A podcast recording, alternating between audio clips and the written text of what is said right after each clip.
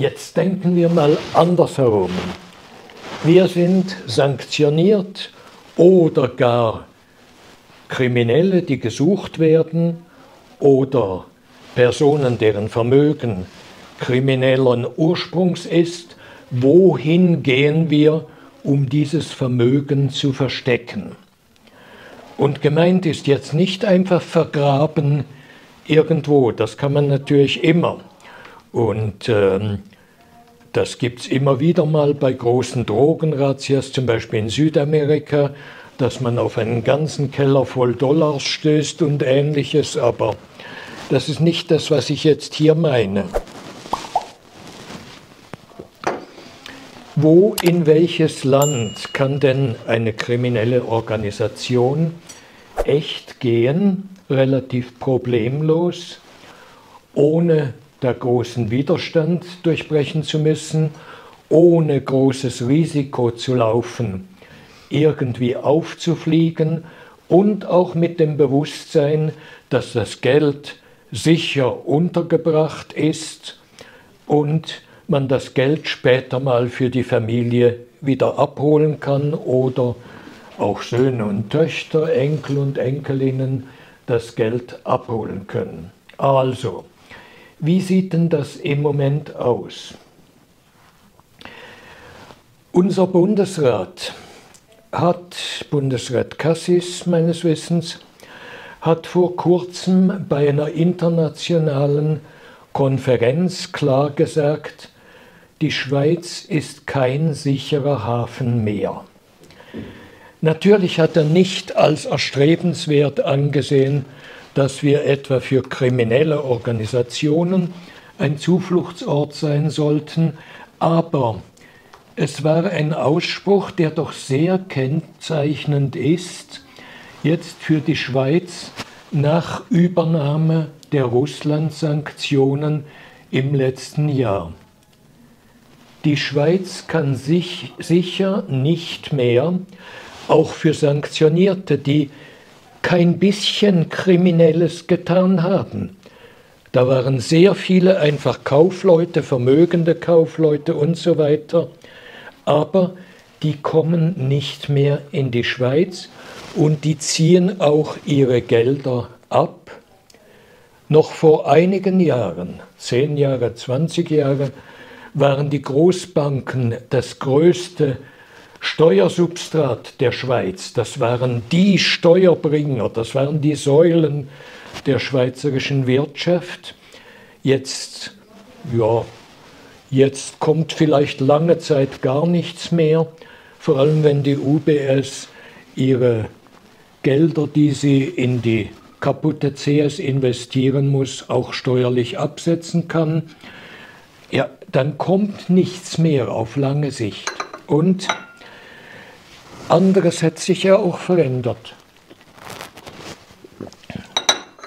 Aufgrund der angedrohten Wirtschaftskriegsmaßnahmen der USA 2009, 2008, 2009 hat die Schweiz ihr Bankkundengeheimnis über Bord geworfen. Also alles, was diese Länder wissen wollen, bekommen sie von der Schweiz. Es waren nicht einfach Kriminelle, die die Schweiz vorher geschützt hat, es waren sehr viele Familien, es waren auch sehr viele, die vor dem Nazireich geflohen waren, die ihre Gelder noch in der Schweiz hatten, gerade weil sie gesehen hatten, dass die Schweiz während des Ersten Weltkriegs ein sicherer Hafen blieb, neutrale Schweiz, während des Zweiten Weltkriegs sogar, als es schon fast niemand mehr geglaubt hat, blieb die Schweiz ein sicherer Hafen und wer das Geld vorher deponiert hatte, konnte es wieder abholen, sofern er noch lebte. Das ist eine andere Frage mit den nachrichtenlosen Vermögen. Aber die Schweiz war ein sicherer Hafen sehr, sehr, sehr lange. Natürlich störte das auch andere, die entsprechende wirtschaftliche Ambitionen haben. Vor allem die USA fühlten sich dadurch gestört.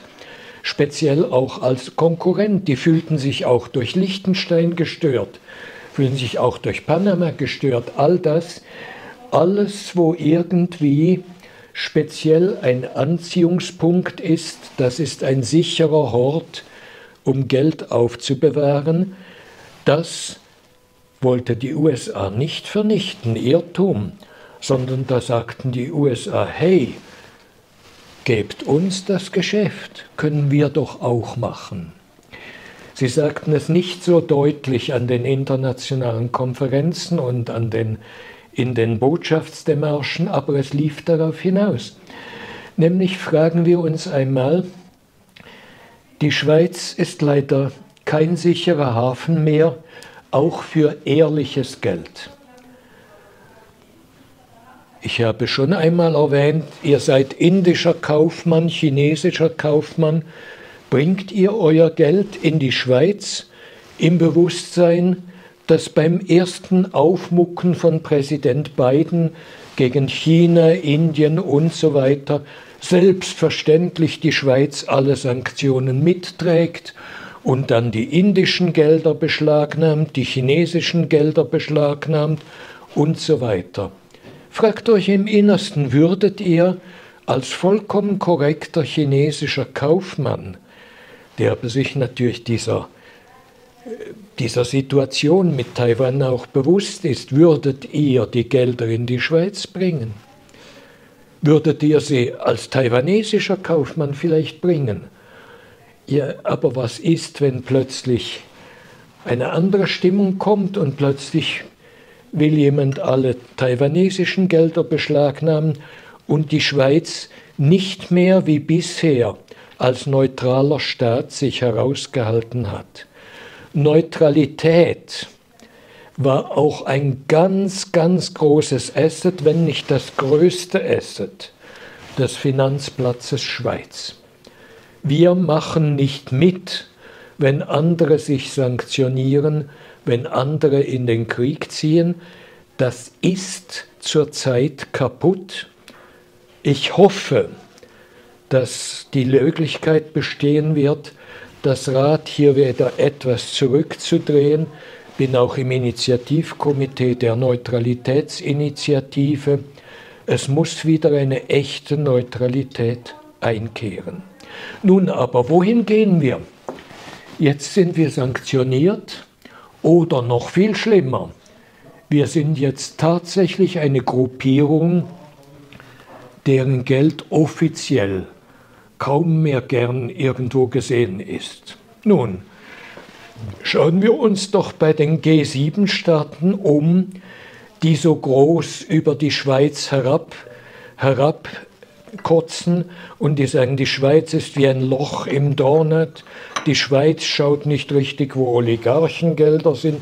Dabei haben wir praktisch am meisten Oligarchengelder beschlagnahmt, als ob das eine Zielvorstellung sei. Es sind, wie gesagt, es sind keine Kriminellen. Aber wo gehen jetzt die mit wirklich gefährdetem Geld hin? Kein großes Problem. Schauen wir uns mal bei der G7 um. In erster Linie kommen natürlich die USA in Frage. Mehrere Staaten der USA erlauben es, dass Personen Firmen anonym gründen, also ohne irgendeinen Namen oder Identifikation bei der Bank hinterlassen und diese Firmen dieser Teilstaaten, ich glaube Delaware, Florida und noch weitere, die sind in der ganzen USA selbstverständlich anerkannt als Firmen. Das sind Firmen in den USA gegründet.